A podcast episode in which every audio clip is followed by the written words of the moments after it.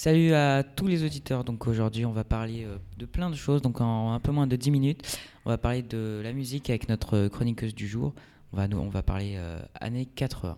Bonjour à tous, euh, donc moi c'est Anouk, je suis votre chroniqueuse. Donc aujourd'hui nous allons parler de la musique en France lors des années 80.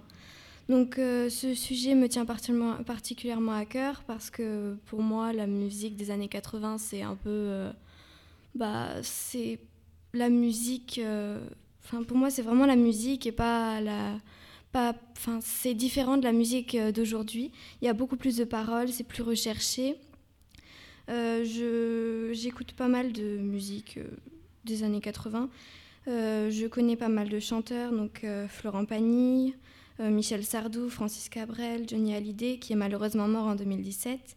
Euh, Daniel Balavoine, qui lui est mort euh, beaucoup plus tôt, donc euh, en 86, Jean-Jacques Goldman et Patrick Bruel, France Gall, qui est elle morte en 2018. dans les années 80, Coluche a créé Les Enfoirés, qui est un rassemblement de chanteurs en 1985 qui ces chanteurs reprennent beaucoup de musique d'aujourd'hui comme d'avant et euh, donne un concert tous les ans pour rapporter de l'argent euh, au Resto du Cœur, qui est une association pour euh, les sans-abri. Jean-Jacques Goldman a écrit la chanson des Restos du Cœur en 85.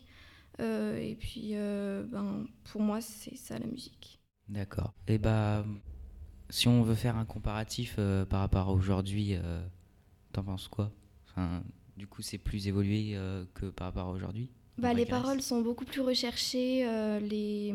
Il y a beaucoup moins de musique. En... Enfin, Aujourd'hui, il y a beaucoup plus de sons, il y a beaucoup moins de paroles. Ouais. Bah, moi, je suis plutôt d'accord avec ton avis. Enfin, aujourd'hui, il y a beaucoup plus de moyens de d'art de la musique. Du coup, c'est plus industrialisé. Je trouve que, enfin, c'est plus du business et donc euh, c'est moins recherché. C'est ça, prime la quantité à la qualité. Du coup, voilà. Donc, euh, on a fini donc notre chronique pour aujourd'hui et euh, on se retrouvera probablement euh, dans un futur proche.